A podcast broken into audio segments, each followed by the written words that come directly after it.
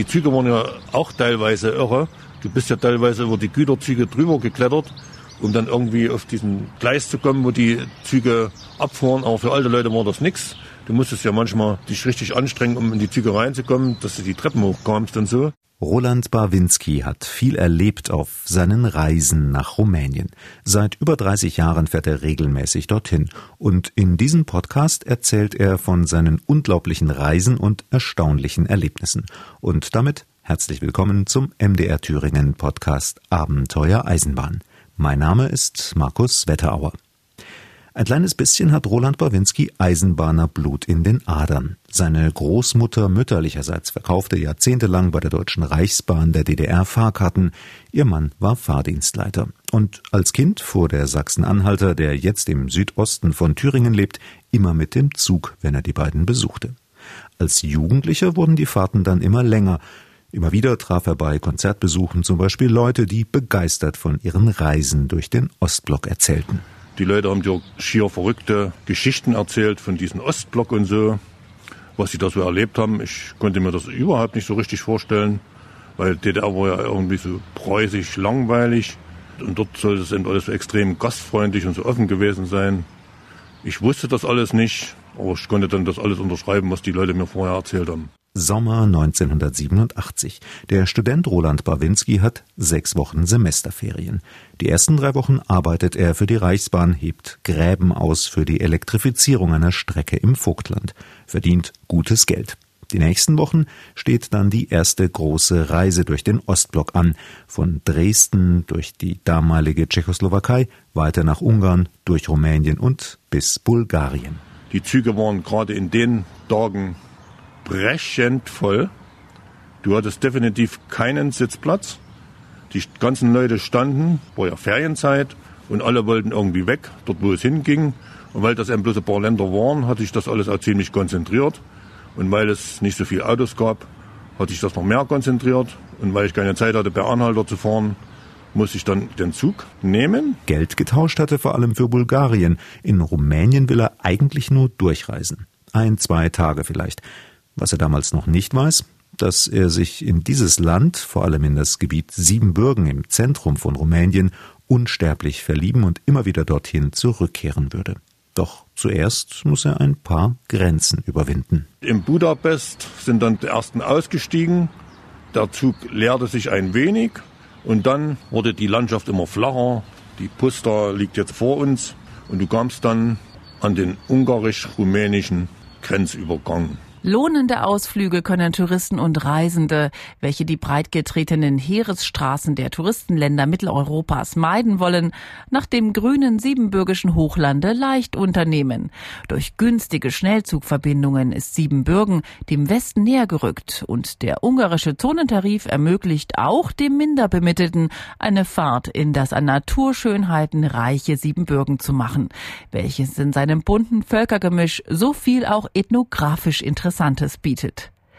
Dillingers Reisezeitung, 10. Juli 1899. Und irgendwas, das wusste ich zu dem Zeitpunkt noch nicht, lag zwischen den zwei Ländern immer in der Luft.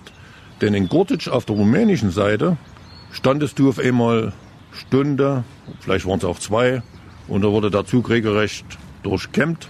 Ich wusste damals nicht, dass Ungarn und Rumänien zwar offiziell als Bruderländer galten, aber sich eigentlich gar nicht sonderlich mochten.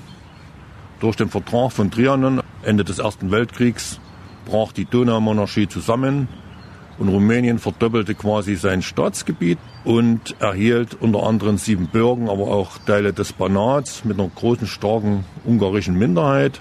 Und das gefällt den Ungarn bis heute nicht. Der Zug erreicht Arad, die erste größere Stadt in Rumänien. Der Blick aus dem Zugfenster bringt Roland Bawinski wieder völlig neue Eindrücke. Dort fiel uns auf einmal auf, dass Dutzende Kinder, teilweise barfuß, uns zuwinken, teilweise auch was haben wollten. Also völlig neue Bilder, die kann ich aus der DDR so nicht. Und überall war das dann so in ganz Rumänien. Und in den Zug stiegen dann auf einmal Leute ein, die irgendwas aufkaufen wollten. Man muss wissen, Rumänien war damals schon in einer desolaten Situation. Selbst das Einfachste von Einfachen wie Lebensmittel war da nicht mehr zu haben. Und die wussten von den Touristen, die von außerhalb kamen, die da sowas mitbrachten. Für mich waren das alles neue Situationen. Ich wusste zwar, dass man da was mitnehmen muss zum Tauschen und so, aber ich hatte im Prinzip das noch nie erlebt. Es ist immer was anderes, wenn du irgendwas live erlebst, als wenn sie es dir erzählen. Das nächste einschneidende Erlebnis folgt wenig später. Ein Erlebnis, das er nie vergessen wird. Kopscha Mika, die schwarze Stadt. Wenn man jetzt diesen Park hier sieht, und da werden Maisfelder sein, der Mais wäre nicht mehr grün, sondern schwarz. Wir sind kurz vor Kopscha Mika. Auf Deutsch heißt das Klein Gobisch und das gehört eigentlich auch schon zu Siebenbürgen. Aber dort war eine Gummi- oder der Fabrik total veraltet man kann ja ketzerisch behaupten, Leuna und Buna waren fast Luftkurorte gegen diesen Ort. Jedenfalls war alles schwarz. Und dort musste der Zug halten, weil das offiziell auf dem Fahrplan stand. Die Schornsteine der Fabriken blasen Ruß, Blei und Schwefel in die Luft und vergiften den Ort und die Umgebung. Fünf, sechstausend Menschen leben dort. Kopschamika gilt als der am meisten verschmutzte Ort in ganz Rumänien. Auf seinen späteren Reisen verschlägt es Bawinski noch einmal dorthin, an einem Feiertag und es fährt kein Zug. Und meine Begleiterin, ich hatte damals eine Freundin, die sah dann wirklich noch zwei Stunden aus wie Bech Marie. Das ist nicht gelogen. Du hast das richtig gesehen, die Ablagerung aus der Luft, wie die sich auf deiner Kleidung quasi ihren Platz geschaffen haben. Und dann fuhr dann doch noch ein Zug. Wir kamen dann irgendwann nach Hermannstadt. Von Hermannstadt in dieses Großau. Und da hatten wir ja das große Glück, dass das Leute waren, Bauern, zwar einfach von der Struktur her die Häuser, aber die hatten einen schönen Ziehbrunnen und da gab es genug Wasser. Die haben uns Wasser warm gemacht, wir unsere Klamotten da reingeschmissen. Das war richtig schwarz, das war total irre. Das war nur noch zwei, drei Stunden Kopschamiga. Da mussten wir erstmal eine Generalreinigung machen. Von Kopschamika geht es weiter nach Mediasch und Kronstadt und dann hoch in die Karpaten. Man sieht dann das schöne, wunderbare Land. Der Zug fuhr ja ganz, ganz langsam. Und links und rechts überall haben die Leute zugewunken ging es dann Prädial, Sinaia und dann war es Nacht. Dann hast du nicht mal so viel gesehen. Und das war dann schon die zweite Nacht. Und wir waren schon ziemlich ausgelaugt. Und irgendwie hatte mein Kumpel dann mit dem Schlafwagenschaffner einen Deal gemacht. Auf einmal hatten wir zwei Betten zum Schlafen für die eine Nacht, weil da Leute irgendwo in Rumänien ausgestiegen waren. Wir haben da ein bisschen Geld gegeben und konnten die Nacht bis früh dort nächtigen. Zwar verbringt Bawinski auf seiner ersten großen Fahrt durch Südosteuropa viel Zeit in Bulgarien, aber die erste Bekanntschaft mit Rumänien lässt in ihm den Entschluss reifen, er muss mehr von diesem Land sehen, in dem so viel so anders war als zu Hause. Weil wir mitten in Siebenbürgen waren, sprach uns jemand an auf Deutsch. Ja, er kennt ja die, die Sprache, weil er ein Siebenbürger Sachse ist und so. Und da haben wir erzählt, wir wollen jetzt irgendwie weiter ins Landesinnere. Und da hat er gesagt, ja, da fährt noch ein Nachtzug nach Hermannstadt, nach Sibiu also. Und wir haben gar keine Fahrkarten und so. Ja, du gibst den ein paar Zigaretten, den Schaffner, und dann ist das alles Balletti. Wenn er das so sagt, dann mussten wir aber noch die letzten Zigaretten, ich habe ja noch nicht mal geraucht, zusammenklauben und gaben den die dann auch. Und so landeten wir in der Nacht in Hermannstadt, Sibiu auf dem Bahnhof auf dem Bahnhof waren 30, 40 Leute, die da übernachtet haben, haben uns dazugelegt. Die da geschlafen haben, gehörten zur Minderheit der Roma. Man sah das an, an den Kleidungsstücken, an den bunten Röcken der Frauen und an ihren Utensilien. Und da ist überhaupt nichts passiert. Und da sind wir dann früh, also wir wurden geweckt von der Reinigungskraft mit dem Besen. Die hat uns richtig einen auf den Hintern gegeben, wie man so sagt. Man kann auch Arsch dazu sagen. In Hermannstadt bekommt er auch zum ersten Mal ein Gefühl für die Gastfreundschaft der sieben Bürger. Der kommunistische Diktator Ceausescu hatte den Menschen im Land zwar verboten, Fremde anzusprechen, trotzdem machen sie es und laden Bawinski auch immer wieder ein. Mit ein Grund dafür, dass er beschließt, das Gebiet zu einer Art Zweitwohnsitz zu erklären und immer wieder hinzufahren. Das nächste Mal schon im Winter 1987, um dort Weihnachten zu feiern. Ein neues Reiseziel ist das Hochland Siebenbürgen, das durch gute und billige Bahnverbindungen endlich dem Touristenverkehr erschlossen wurde. Das starke östlichste Grenzburg der österreichisch-ungarischen Monarchie wird von hohen Bergen umsäumt, ist sowohl erdgeschichtlich als auch kulturell äußerst interessant. Und man wird nicht bald ein Land finden, in dem so viele Überraschungen den Touristen erwarten, als gerade in Siebenbürgen.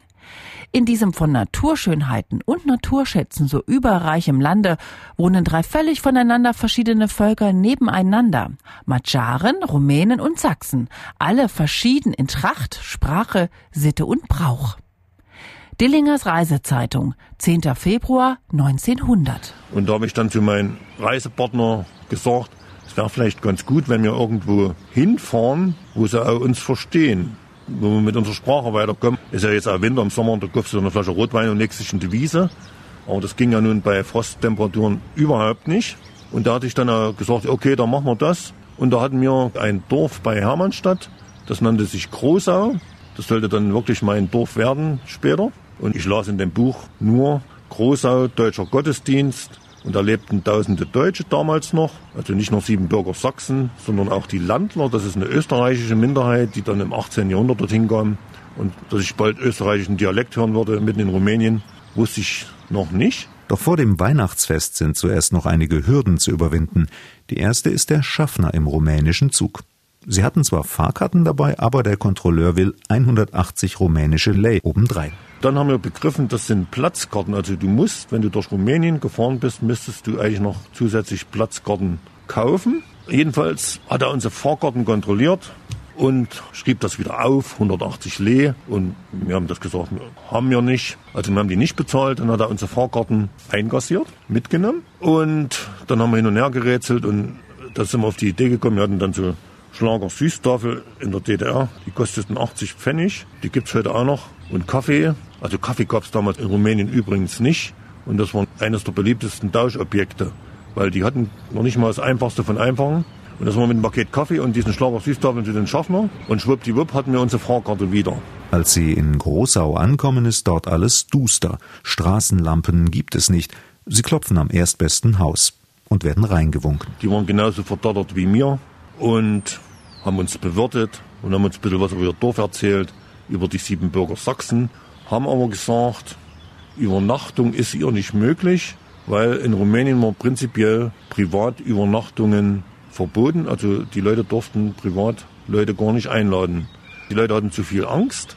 Später treffen sie Robert, der keine Angst hat und sie einlädt, mit ihm Weihnachten zu feiern. In seinem Zimmer heizt er den Kanonenofen an, legt eine Kassette von Peter Maffei ein und erklärt stolz, dass Maffei auch ein Siebenbürger und sein Lieblingssänger ist. Dann ist evangelischer Gottesdienst in Hermannstadt in Hochdeutsch.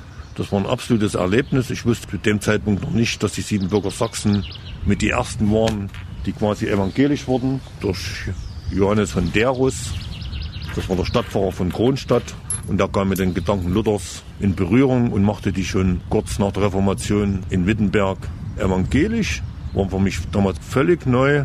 Und der Gottesdienst war schon sehr beeindruckend, weil der Pfarrer hat auch im Prinzip die ganze Problematik im Ostblock, die ganze Ausreisethematik DDR oder Rumänien, also Siebenbürger Sachsen, direkt angesprochen. Auch zwei Tage später, beim Weihnachtstanz im Dorfsaal in Großau, nutzen die Menschen ihre kleinen Freiheiten.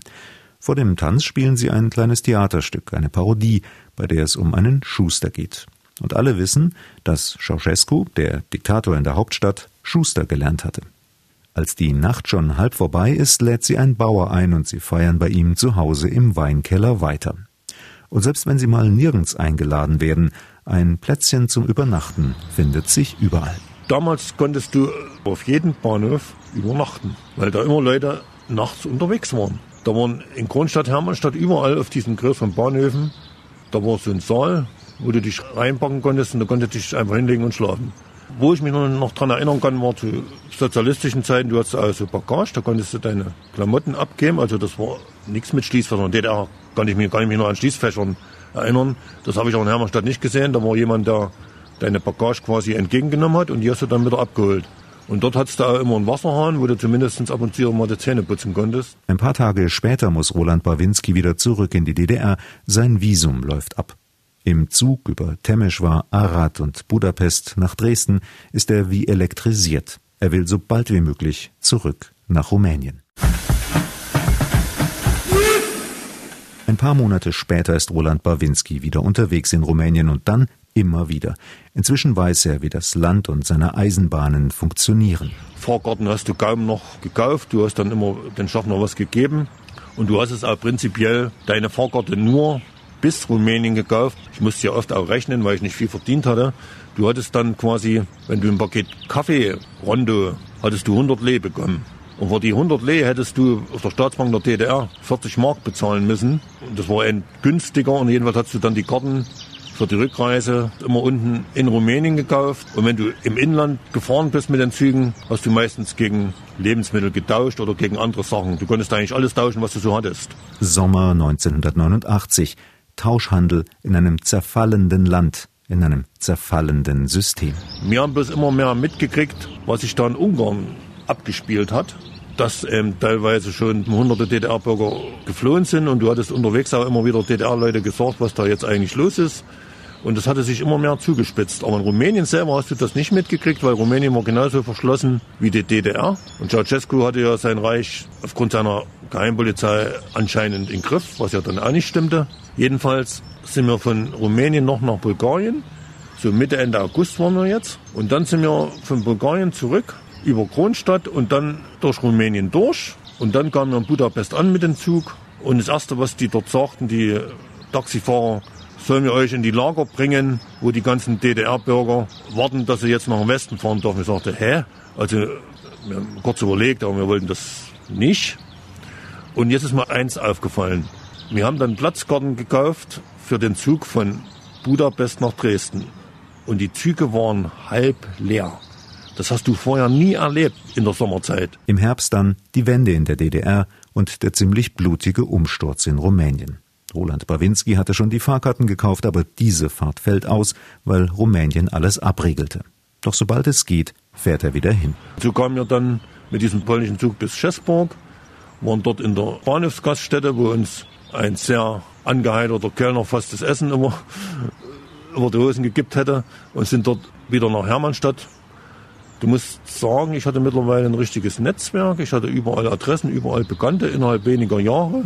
Und die wohnten ja natürlich nicht meistens an einem Ort, sondern an verschiedenen Orten. Und da war die Reise mit der Bahn mit das Beste und das Sicherste, dass du die Leute dann auch erreichst. Weil mit Schlafsack und Rucksack, das hatte ja dann doch Gewicht. Du hattest ja dann auch oft gerade Nahrungsmittel. Du hattest für die sieben Bürger Sachsen oder die, die du so kanntest, oft das Einfachste mitgenommen wie Mehl oder auch Gewürze. Gewürze waren sehr gefragt wie Pfeffer. Das waren ja alles Selbstversorger, aber die hatten ja vieles nicht erhalten. Und zu dem Zeitpunkt hatte bei weitem noch nicht jede Familie Leute im Westen, die dann das Zeug geschickt haben. Mit dem Ende des Ceausescu-Regimes endet nach und nach auch die Mangelwirtschaft. Die Läden füllen sich. Dagegen bleibt in den Zügen noch lange der realsozialistische Charme erhalten. Die Infrastruktur der Strecken hatte sich bis zum heutigen Tag selten geändert. Also du zuckelst heute immer noch für 60, 70 Kilometer, teilweise stundenlang.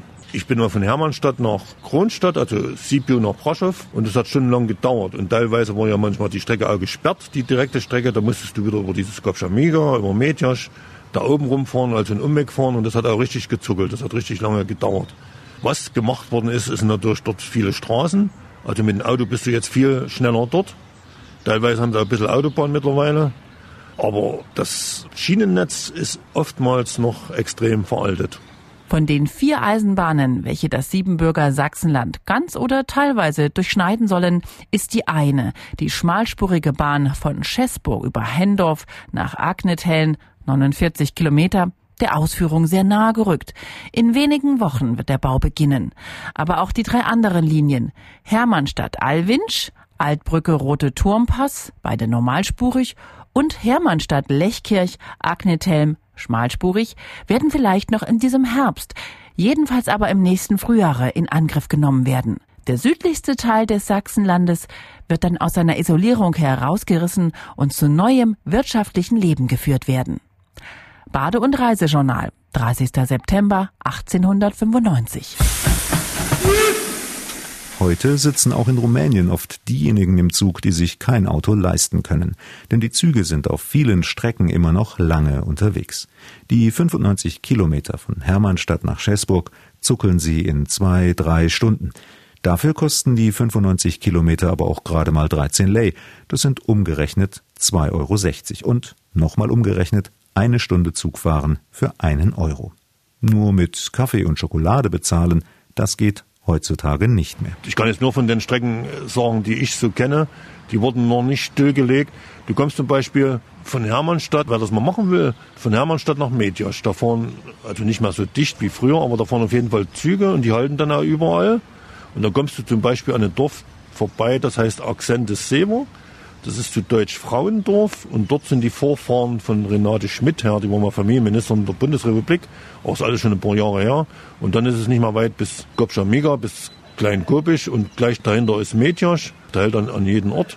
Und manchmal, wenn da irgendwas ist, dann stehst du dann auch ewig dort. Man braucht zwar wenig Geld zum Bahnreisen in Rumänien, dafür aber viel Zeit. Das ist aber nicht weiter schlimm, findet Roland Barwinski. Die haben immer gesagt, ihr habt die Uhr, wir haben die Zeit. Und ich habe das auch immer schon beherzigt, schon lange bevor ich in Rumänien war. Ich habe noch nie eine Uhr getragen und bin jetzt stolz darauf, dass ich ohne Handy zurechtkomme. Und das funktioniert. Denn auf dem Bahnhof gab es immer eins. Da gab es immer eine Uhr und da hast du immer die Uhrzeit gesehen, wenn du es sehen wolltest. Oft wollte ich die auch nicht sehen. Habe mich einfach treiben lassen. Reisen ohne Zeitdruck, sich einlassen auf die Menschen und ihre Kultur. Und dann bist du in eine einzigartige Geschichte eingetaucht. Bis ins 12. Jahrhundert zurück, wie die Siebenbürger Sachsen quasi so eine Art eigene Rechtsstaatlichkeit teilweise hatten, eine hohe Kultur aufbauten, wie die im Prinzip der Motor für die ganze Region waren. Und das hat mich total interessiert. Und weil du dann viele persönliche Kontakte hattest, du hattest ja relativ schnell Leute kennengelernt. Und ich bleibe immer noch dabei, dieser ganze Reisebürotourismus, das ist für mich überhaupt nichts. Wenn du einmal das individuelle Reisen kennengelernt hast und hast dann Leute getroffen und nach der Wende hast du dann wieder andere Leute getroffen. Da ist im Prinzip das eine Langzeitbeobachtung. Das gefällt mir ein bisschen, weil ich auch historisch interessiert bin. Zum Beispiel hat er beobachtet, wie Klaus Johannes, ein Siebenbürger Sachse, als Bürgermeister von Hermannstadt seine Stadt auf Vordermann bringt, wie sie im Lauf der Zeit zum Leuchtturm für das ganze Land wird, wie er mit allen Mitteln gegen Korruption kämpft und wie er schließlich als Mitglied einer Minderheit zum rumänischen Präsidenten gewählt wird. Für den Rumänien reisenden Bawinski zeigen seine Langzeitbeobachtungen aber nicht nur, wie sich Siebenbürgen verändert hat in den Jahren und Jahrzehnten, sondern auch, wie er sich selbst verändert. Du musst dich da treiben lassen, ohne Uhr, ohne Zeitdruck, sonst funktioniert das alles nicht. Sonst brauchst du das gar nicht zu machen, wenn du sagst, du musst 12 Uhr das machen, 14 Uhr das, 17 Uhr, was ist denn das für ein Schwachsinn? Das habe ich alles da unten gelernt. Du musst da Zeit haben und dann öffnen sich dir die Leute und es gibt eigentlich nicht viele andere Orte, die mich wirklich so interessieren wie Siebenbürgen. Viele Gründe quasi. Reiche Gastfreundschaft und lauter gute Geschichten, hin und wieder trüben auch weniger schöne Erlebnisse die Reisen. Du musst in der Lage sein, wenn eine Situation jetzt eskaliert, da musst du einfach mal im wahrsten Sinne des Wortes deinen Krempel zusammenpacken und einfach verschwinden. Das ist eben so. Aber wenn du das spontan, das spontane Reisen so intus hast, dann funktioniert das so. Denn im nächsten Ort, hinter der nächsten Bahnstation wartet schon die nächste Geschichte und die ist dann zehnmal besser, als was du gerade erlebt hast. Richtig gefährlich wird es nie. Angst hat er eher selten, ein mulmiges Gefühl höchstens. Da denkst du immer, da irgendwelche Messerstecher. Ist nie was passiert. Ich weiß nicht, ob ich jetzt noch nachts rumfahren würde, aber nachts ja, äh, du hast ja immer die Gräuelgeschichten gehört, sonst was. Also haben kurioserweise immer die Leute erlebt, die nie dort waren. Das ist jetzt bei anderen Themen dasselbe. Aber ansonsten, äh, manchmal war es auch nervig, wenn du dann zum Beispiel in diesem Kopfschamiga, wo, wo alles schwarz ist, auf der Heimreise, da war irgendeine Amerikanerin im Zug. Und die wollte irgendwie durch Rumänien durch. Und da musste wahrscheinlich der Geheimdienst der Securitat erstmal alles checken, was da nun ist. Und da kam der Zug eben vier Stunden später. Das war schon belastend, wenn du dann äh, stundenlang dort warten musst. Oder wenn irgendwelche Kinder dich angebettelt haben. Es gab dann auch diese aggressive Bettelei und so. Das ist, äh, nicht gerade schön, aber das ist zu vernachlässigen gegen das alles andere, was da so gelaufen ist. Die schönen Erlebnisse überwiegen also ganz eindeutig und eine Lieblingsstrecke hat Roland Bawinski auch. Ich würde auf jeden Fall nochmal durchs Banat fahren, weil ich, das hat mir damals so gefallen, wie das so flach war und weil das so multiethnisch ist. Im Banat, in diesen zwei Kreisen, Demischwarer und Achat, leben um die zehn verschiedene Ethnien. Und das hat mich dann schon beeindruckt. Und was natürlich sehr beeindruckend ist, wenn du jetzt von Kronstadt in die Karpaten reinfährst hunderte Meter Höhenunterschied, wenn du jetzt Kronstadt hochmachst, Predial, Sinaia, das sind die ganz bekannten Orte. Und da bist du schon fast 1000 Meter hoch. Und die Berge sind ja um die 2000 Meter hoch. Und da siehst du wirklich, wie die Bahn sich hochastet, wie die vorankommt, langsam. Und du siehst alles schön von der Landschaft weil das nicht an dir so vorbeihuscht und so. Die Gebirge der transsilvanischen Alpen, die von Herkulesbad auch bereits sichtbar waren, lockten mich ganz gewaltig und ich ärgerte mich oftmals über den Bummelzug, der mich von Herkulesbad wegführte und durch seine langen Aufenthalte sowie die geringe Fahrgeschwindigkeit das Herankommen an die Berge so sehr verzögerte. Zum Glück bot die Landschaft durch schöne Wälder, wilde Täler und Bäche viele Reize, sodass die Bummelei des Zuges leichter ertragen werden konnte. Auch ergab die Unterhaltung mit Mitreisenden manches Wissenswerte, besonders über die Denkungsart der Magyaren und Sachsen, über die Rumänen. Österreichische Touristenzeitung 1915 Abenteuerliche Reisen nach Rumänien, nach Siebenbürgen. Vielen Dank Roland Barwinski, der uns mitgenommen hat auf einige seiner Touren. Vielen Dank Ihnen, dass Sie zugehört haben. Wenn Sie Fragen haben oder Anmerkungen, dann schreiben Sie mir gerne ein paar Zeilen an abenteuer-eisenbahn.mdr.de. Ich freue mich auf Ihre Post und ich freue mich, wenn Sie beim nächsten Podcast wieder zuhören. Die neue Folge gibt's wie immer am letzten Sonntag im Monat. Bis dahin, gute Fahrt, Ihr Markus Wetterauer.